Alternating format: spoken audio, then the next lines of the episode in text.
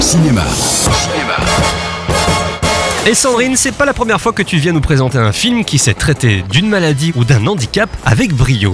En effet, le film que j'ai choisi aujourd'hui ne fait pas exception à cette catégorie de bons films qui sont sortis ces dernières années. Voici le décor. Béatrice, interprétée par Alexandra Lamy, vient d'écrire un livre pas banal. Alors, ça raconte quoi? Tout ce qui nous est arrivé depuis 5 ans. Votre mari, il a eu quoi comme problème? Un accident. Frédéric s'est réveillé aveugle. Et qu'est-ce qu'il est arrivé à son mari alors? Ce que je peux vous dire, c'est que toute la vie de Frédéric et celle de ceux qui l'entourent, sa femme en premier, s'en retrouve forcément extrêmement chamboulée. Frédéric, entre autres, se met à dire tout haut ce qu'il pense, sans filtre aucun, et sa nouvelle vie en tant que non-voyant révèle aussi chez lui une véritable obsession, donnant lieu à des situations savoureuses, sans mauvais jeu de mots. Je cherche un papier vert. C'est une feuille verte. Voilà. Hum, Ça sent le Beaufort. Ah non, c'est la dame qui sent la bouche. Non, mais qu'est-ce qu'il raconte Ah bah si, ça sent pas la poire, ça sent le fromage. En tout cas, il a pas perdu l'appétit. hein. Il est devenu obsédé par la bouffe. C'est quoi? C'est quoi, j'en veux? C'est quoi, c'est quoi? C'est des Maltesers À vous, les Maltesers. C'est quoi? J'en veux, c'est quoi, c'est quoi? C'est mon gradient, papa. Ça se mange pas. Ah, c'est nul. Et le talent d'Éric Lavenne, qui a fait ses armes en télévision sur des séries humoristiques entre autres, est justement d'arriver à présenter un handicap sans lourdeur, avec délicatesse et avec beaucoup d'humour. C'est vrai qu'il a choisi des acteurs emblématiques hein, pour ça et pour ce film, chamboule tout. Alexandra Lamy et José Garcia sont tous les deux des acteurs de comédie avec un registre encore plus large où ils savent tous les deux faire preuve de délicatesse et de sensibilité.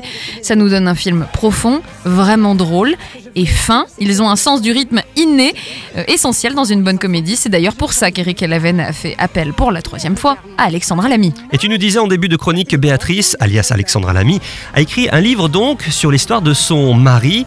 C'est le cœur de l'intrigue, ce livre finalement, c'est ça Est-ce que c'est une histoire vraie?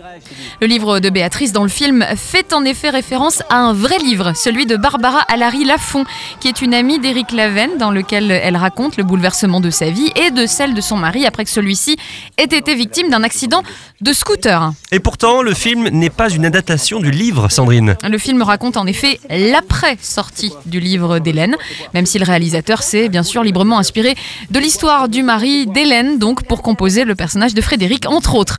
Ce qui a interpellé Eric Lavenne, ce sont les véritables réactions qu'ont eu certains amis d'Hélène suite à la parution de son livre, qui ont été vives et parfois négatives hein, par rapport à la représentation et la description qu'Hélène avait faite d'eux. Eric Lavenne a voulu reprendre ces éléments-là, la tempête que peut entraîner un accident tragique au sein d'une famille ou d'un groupe d'amis, tempête qui fait mal, mais qui peut être salvatrice. Si mon livre vous a fait de la peine, je suis désolée. Ce que je voulais écrire, c'est que sans vous, je t'adore. Sans les enfants, j'aurais jamais tenu. Mais regarde-moi ça, il nage Bah, il est pas manchot, il est aveugle.